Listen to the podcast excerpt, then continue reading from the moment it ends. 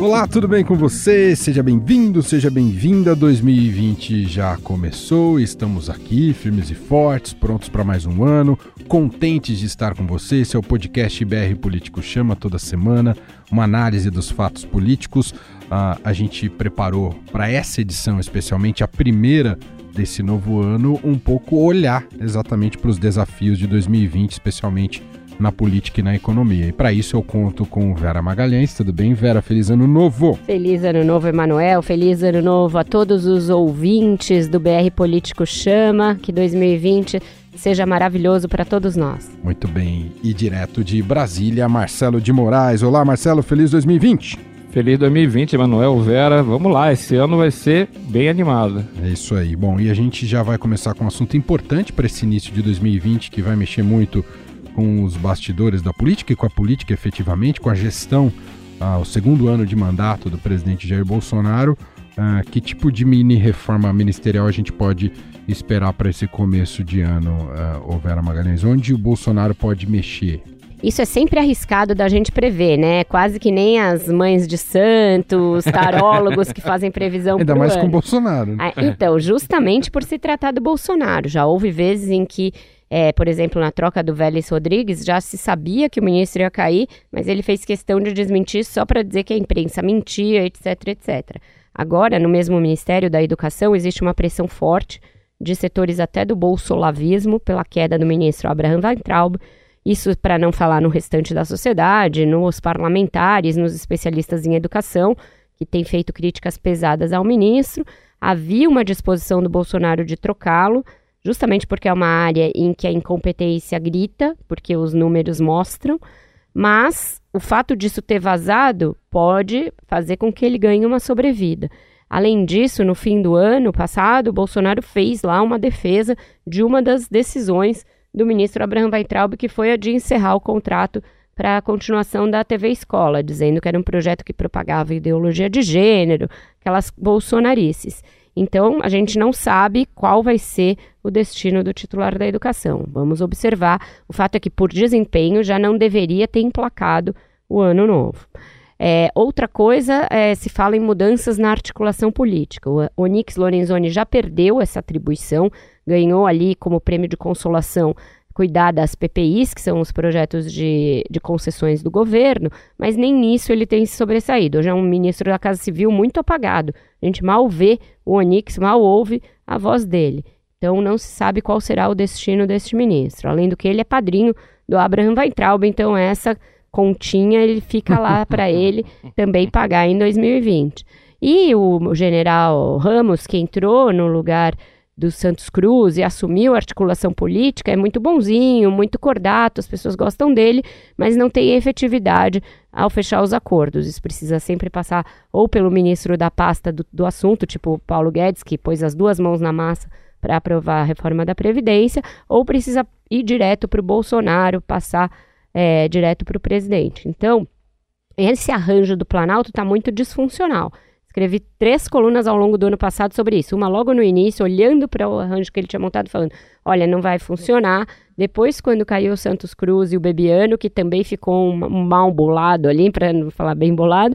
E agora começa o ano sem ter uma articulação clara. Então, acho que essas são as áreas em que os ministros estão mais periclitantes, Emanuel. Marcelo de Moraes, e olhando agora, a Vera acho que já é, sintetizou bem aqui um pouco para essa questão dos ministérios e dos ministros do presidente Jair Bolsonaro e as áreas que estão, não, não estão funcionando. Queria te ouvir, e, e aproveitando que você está muito perto aí do Congresso em Brasília, os desafios do Congresso, uh, principalmente para esse primeiro semestre, envolvem outras reformas ou isso saiu do radar aí dos deputados e senadores? E eu digo especificamente as reformas que discutimos bastante no ano passado, né? A reforma administrativa e a reforma tributária. Há perspectiva para primeiro semestre de 2020 isso ser encarado aí no, entre, pelos parlamentares, Marcelo? Sim, se você conversa com os principais líderes, com os presidentes da Câmara e do Senado, eles dizem sempre, repetem, reforma tributária está na agenda, reforma administrativa está na agenda, é pauta obrigatória, pauta fundamental, prioritária. Mas a gente sabe que de fazer promessa, falar que tem que votar e votar, a distância é assim, é mais ou menos um, um Everest para escalar porque a reforma tributária, eu cubo o Congresso há três décadas. Tem três décadas que a reforma tributária entra na pauta e tem três décadas que ela não sai da pauta, ela não consegue se transformar numa proposta.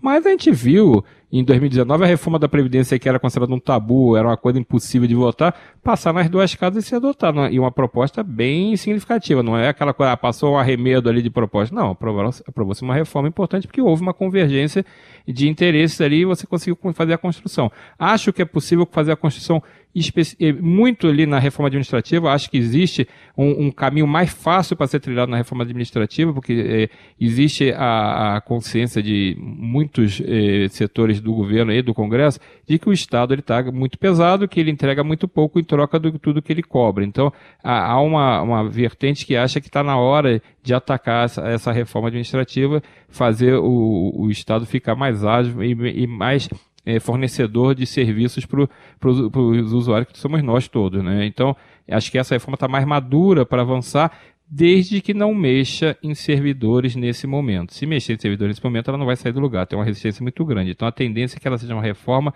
para os próximos, para os futuros servidores. E aí, ela vai caminhar com uma velocidade, acho até bem, bem, bem rápida. Agora, a questão da reforma tributária eu acho muito difícil de avançar por causa desse velho cabo de guerra. Ninguém quer abrir mão de receita, ninguém quer perder nada. Então, há uma filosofia na Câmara, o, o jeito que a Câmara vê a reforma tributária, que no caso é o Rodrigo Maia principalmente, que capitaneia essa discussão, é diferente do jeito que o Senado vê a reforma e é diferente do jeito que o Paulo Guedes vê a reforma. O governo vai tentar mais uma vez, está ali ciscando ali como ser meio sem graça, mas tentando colocar de novo uma nova CPMF, vai, o assunto vai e volta, o assunto vai e volta, por mais que desminta, depois passa um mês ele volta de novo. Então o governo tem isso na cabeça, a equipe econômica tem é, é, essa vontade ali de tentar criar esse novo imposto que poderia ajudar na arrecadação. Tem muita resistência a isso no Congresso, não passa. Então essas coisas atrapalham, mas eu acho que tem muito clima para se votar a reforma administrativa e a tributária vai dando cabeçada. É uma agenda difícil, porém vai estar na pauta desde os primeiros dias. Muito bem. Estou aqui com Vera Magalhães, Marcelo de Moraes, esse é o podcast BR Político Chama. Estamos olhando para 2020, é o primeiro programa deste ano novo e projetando aí vários cenários. Terminamos 2019, Vera, um, um pouco otimistas com relação ao cenário econômico, aquilo que o Brasil apresentou de indicadores ali no final uh, de 2019. Há perspectivas até de um PIB mais robusto em 2020. Do ponto de vista de condução da equipe econômica uh, do, do, do ministro Paulo Guedes, o que precisa ser feito para que isso se concretize de fato?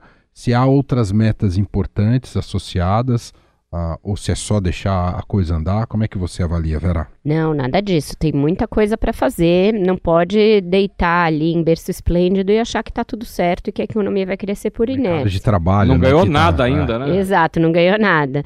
é, é isso. O mercado de trabalho vai muito mal, o crescimento vai lentamente e a gente tem um cenário externo que a gente não sabe como vai funcionar. Então, é, a reforma da Previdência foi importante, deu ali é, algum tipo de previsibilidade, fez com que a nossa relação de vida PIB parasse de explodir, é, deu ali um refresco para para um, um, horizonte próximo aí para essa questão previdenciária e tal, mas ainda há outras reformas a serem feitas. Se gasta muito com funcionalismo e tem uma reforma administrativa pronta para tentar começar a mexer nisso para o futuro, mas o presidente Jair Bolsonaro ainda está hesitante quanto a mandá-la para o Congresso, com medo de se é, contrapor a servidores novamente. Você tem uma, é, um conjunto de medidas que foi mandado no fim do ano passado, que mexe no Pacto Federativo, mexe nas, na questão do orçamento, mexe nos fundos, tudo para tentar aprofundar esse ajuste fiscal e fazer com que ele seja duradouro e que ele chegue a estados e municípios. Então é importante que essas medidas também avancem e elas começaram a andar no Senado, mas tem um caminho longo pela frente ainda, com alguma resistência. E você tem essa questão do emprego. É, foi feito um arremedo de, de projeto no fim do ano, que é o tal do emprego verde e amarelo, causou muita controvérsia, porque ele propunha taxar o seguro-desemprego, algo totalmente é, contraproducente e muito impopular, e acabou, terminou o ano como um puxadinho, não é um, algo que vá é, resolver a questão do emprego de uma forma estrutural. Então, é uma coisa para a qual o governo também precisa olhar. O ministro Paulo Guedes tem uma equipe boa, mas tem momentos em que a gente tem dúvida sobre o apoio político que ele tem por parte do presidente. O presidente empodera o seu posto Ipiranga, mas em determinados momentos tira o pé do acelerador. Fez isso na reforma tributária e agora no fim do ano a gente ficou sem saber exatamente se o Jair Bolsonaro foi convencido da necessidade de um imposto sobre pagamentos, como a CP, velha CPMF, ou não. É, e que reforma tributária vai vir de lá do governo. É uma reforma difícil de ser aprovada porque mexe com interesses do setor privado, de estados, municípios, da própria União, mas também necessária para que o Brasil seja atraente a investimentos. O nosso cipoal tributário é uma das razões que fazem com que o Brasil não seja um destino de investimentos confiável. Então tem tudo isso no horizonte, não é pouca tarefa. O, a previsão de crescimento do PIB acima de 2% anima o mercado, anima o governo, dá aí um fôlego político para o Bolsonaro, mas não é suficiente para nos tirar da condição muito ruim que o PT nos deixou o governo Dilma nos deixou na maior recessão de todos os tempos, aquela que foi mais difícil de superar, que levou mais tempo e que ainda precisa de um impulso maior para que seja totalmente superada, Emanuel. Voltando para o aspecto político do presidente Jair Bolsonaro, Marcelo de Moraes, e esse seu novo partido, Aliança pelo Brasil, final das contas, tem condições de se concretizar ainda nesse. Porque tem um prazo exíguo né, ainda desse primeiro semestre de 2020. Vai ser um presidente que vai estar nas eleições municipais com ou sem partido, hein, Marcelo? É, essa corrida contra o relógio é, sempre complica muito, né? E, e, ele não precisa, né? Então, se fosse uma coisa que dependesse do futuro político dele, certamente seria um, mais intenso, né? mas uh, não tem. A perspectiva é, é baixa de você conseguir colocar o partido a tempo da eleição municipal. Não é tanto a prioridade dele, gostaria muito mais, é, muito mais uma coisa voltada para a eleição de 2022, onde ele provavelmente disputará a reeleição e seus aliados disputarão também reeleição para deputados. Mas tem muita gente que vai acabar virando hóspede nos outros partidos, né? O Aliança, que está sendo criado, ele é uma, uma ruptura do PSL, mas ele, essa turma não pode sair do PSL por causa dessa questão da interpretação da perda de mandato por infidelidade partidária. Então, acabou que ficou todo mundo no meio do caminho, os parlamentares querem ir com o presidente, essa, essa, esse grupo, essa lá mais bolsonarista, mas ao mesmo tempo tem que ficar no partido se quiserem ter ambições para disputar prefeituras, e vários deles têm essa ambição. E com isso, muitos deles, dessa turma que estava querendo ser candidato a prefeito, talvez não consiga, porque não vai ter a facilidade de conseguir o apoio do partido, e leia-se dinheiro, né? Você precisa pagar campanha, precisa pagar as campanhas municipais são caras também, e eles vão ficar no meio do caminho. Chegou até a se produzir uma, uma cena é, que é inusitada. O deputado federal Nelson Barbudo, que é do Mato Grosso, ele é do PSL dessa ala bolsonarista. Só que apareceu um fato inusitado que a senadora Selma, a juíza Selma, foi caçada. Então vai ter uma eleição é, para Senado é, no próximo ano. Você vai ter uma, uma, vaga do Senado do Mato Grosso vai ser disputada numa eleição extra. E ele quer ser candidato, porque ele veio que tem brecha para se eleger senador. E só que ele está pedindo o apoio do PSL para o PSL lançar. Aí você imagina o Bivar, que é o presidente do PSL, pensando assim: bom, o senador não precisa ter, não tem fidelidade partidária, pode sair do partido a hora que quiser. Eu banco a candidatura dele, ele se elege senador e ele dá uma banana pro, pro PSL. Então, é claro que não vai ter. Então ficou uma maluquice. É, essa, essa, esse voluntarismo do presidente Bolsonaro acabam gerando é, é, essas confusões que transformaram a bancada do PSL, que era a bancada mais forte, do, a maior de parlamentares quando foi eleita, e se transformou numa bancada rachada, quebrada ao meio, que perdeu força política. Então, acho que a Aliança pode recuperar isso, mas é lá para frente. Por enquanto, vai ficar esse racha. Aproveitar o gancho, já que a gente falou do Aliança pelo Brasil, Vera Magalhães, é, pegar o gancho para a gente entrar em eleições municipais, que vai marcar muito do nosso debate político em 2020 e entender um pouco como é que você projeta essa guinada direita do Brasil no campo nacional nas eleições de 2018, se ela ainda, se essa guinada se espraia nas eleições municipais de 2020, com influência importante de Bolsonaro ou não, qual é a avaliação que é possível já fazer? É, a, estamos ainda em janeiro de, de, desse novo ano. Emanuel, em eleições municipais anteriores, a gente assistiu a um certo descolamento entre a situação nacional e a situação dos municípios. Você teve, por exemplo, as eleições municipais de 2004, logo depois da primeira eleição do Lula, de forma consagradora, naquela coisa a esperança venceu o medo, e ele muito popular nos primeiros anos, ainda pré-mensalão, é, derrotas importantes do PT, por exemplo, perdeu a reeleição da Prefeitura de São Paulo, a principal capital que governava, com a Marta Suplicy. Então, é, essas coisas não são muito automáticas, a relação entre eleição municipal e o cenário nacional. Dito isso, eu acho que houve um movimento em 2018 de guinada à direita que sim, ainda poderá ser percebido em 2020, porque essas condições ainda estão dadas, a gente vê isso muito presente no debate público, a discussão é, de a direita saindo do armário, é, colocando as suas pautas, tanto em questão econômica quanto em questão de costumes. Então, isso de alguma maneira vai estar presente.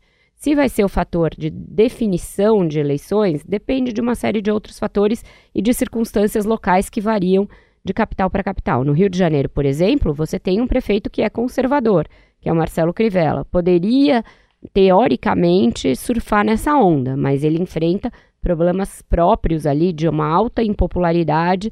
É uma prefeitura que faliu praticamente no fim do ano, deixou de pagar saúde, deixou de pagar funcionários, controvérsias no campo até da ética, ele enfrentou o processo de impeachment do qual sobreviveu, enfrenta problemas com a imprensa, então acho que não vai ser fácil para ele só surfar na onda do bolsonarismo. Ainda mais porque esse campo lá também está muito dividido. Bolsonaro talvez tenha um candidato, Wilson Witzel, que toca na mesma orquestra do conservadorismo, embora brigado com Bolsonaro, talvez tenha o seu e o Crivella pode ser candidato. Então vai estar tá fracionado também esse campo.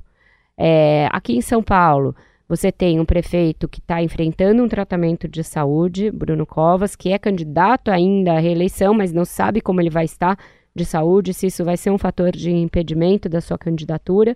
Você tem é, também o bolsonarismo é, tentando lançar um candidato, porque houve a cisânia no PSL e a candidata anterior, Joyce Hasselman, rompeu com o governo Jair Bolsonaro, e o PT ainda esperando a ordem unida do Lula para saber quem vai ser seu candidato.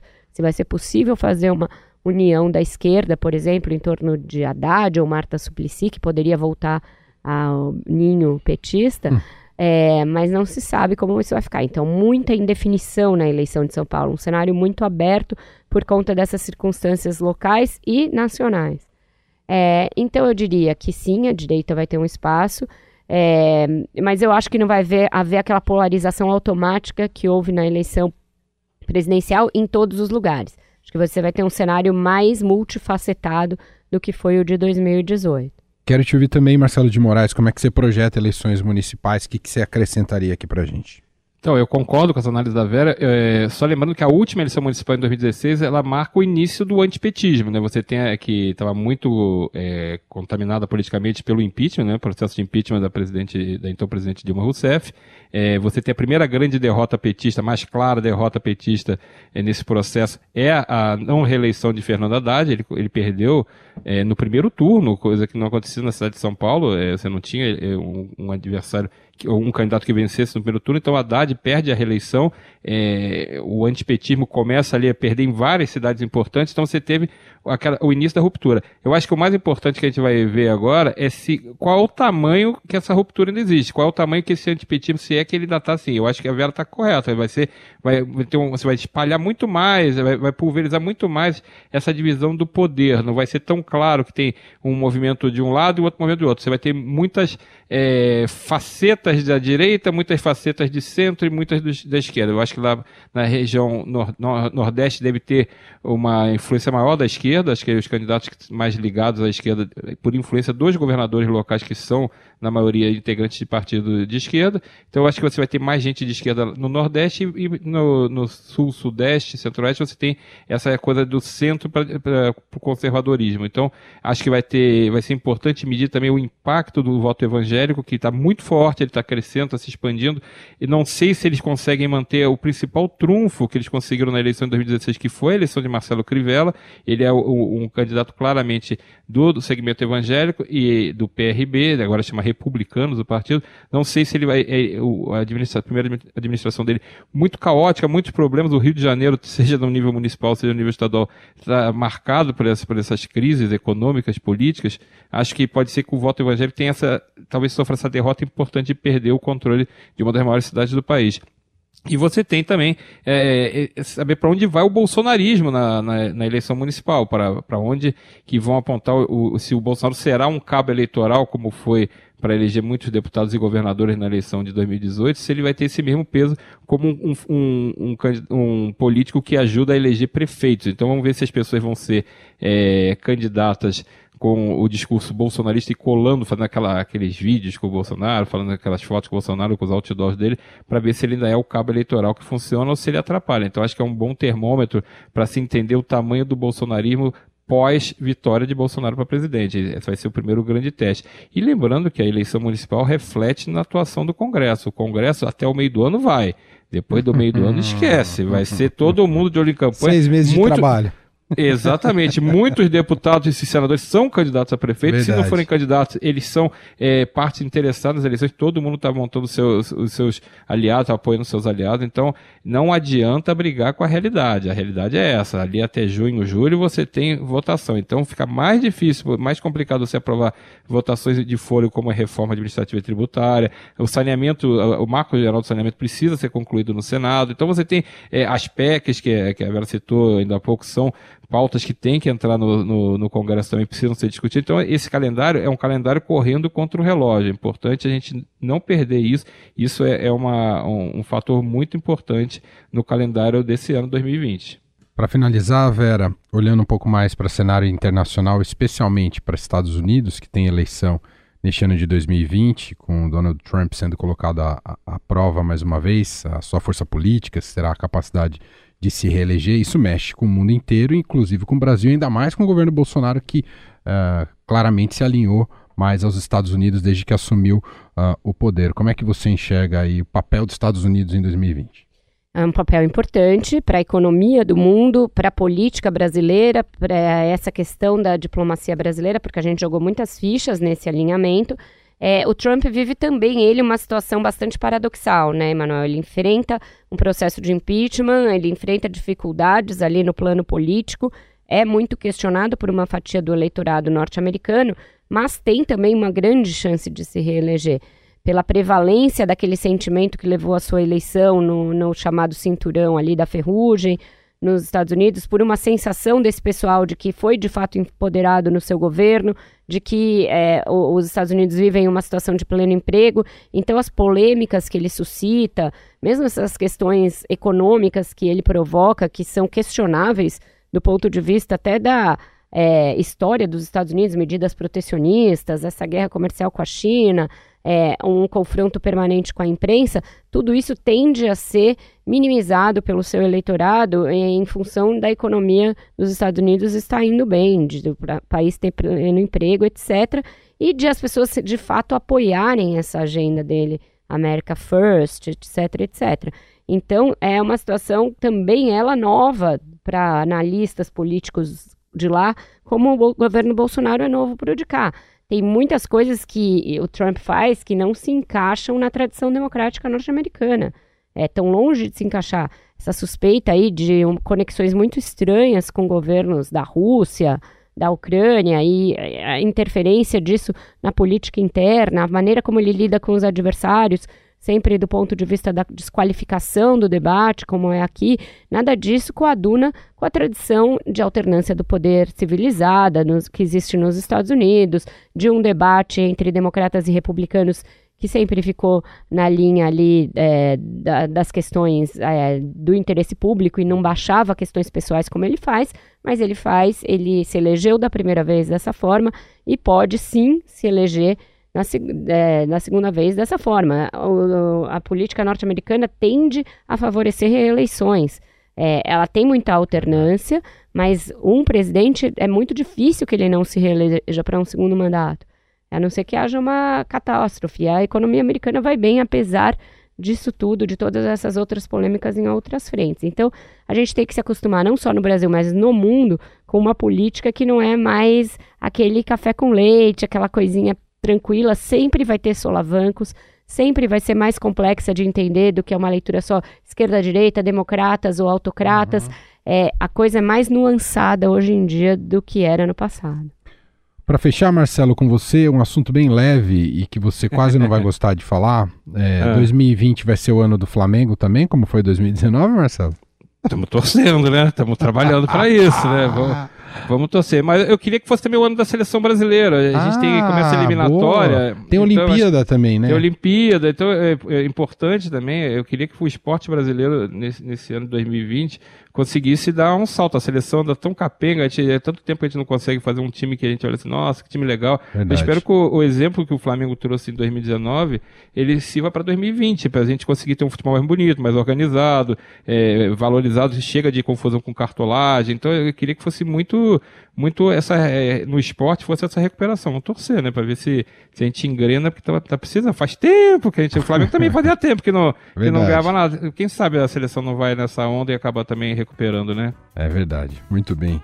Sensacional, gente. É só o primeiro programa de 2020 com Vera Magalhães e Marcelo de Moraes, nosso tradicional podcast de toda semana do brpolitico.com.br, o BR, BR Político Chama. Esperamos que eh, seja um ano ainda melhor do que 2019. Né? Estamos aqui otimistas, vamos acompanhar tudo de perto e te ajudar aí no seu dia a dia com informação bem apurada e bem analisada.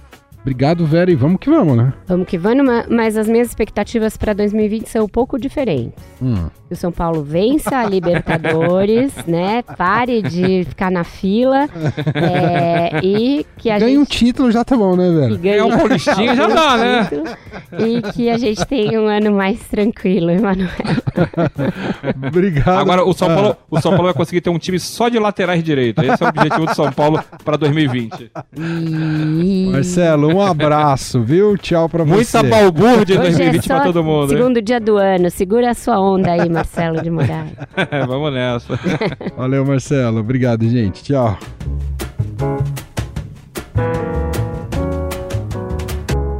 BR Político Chama. O que você não pode perder na política e na economia. Com Vera Magalhães, Marcelo de Moraes e Emanuel Bonfim.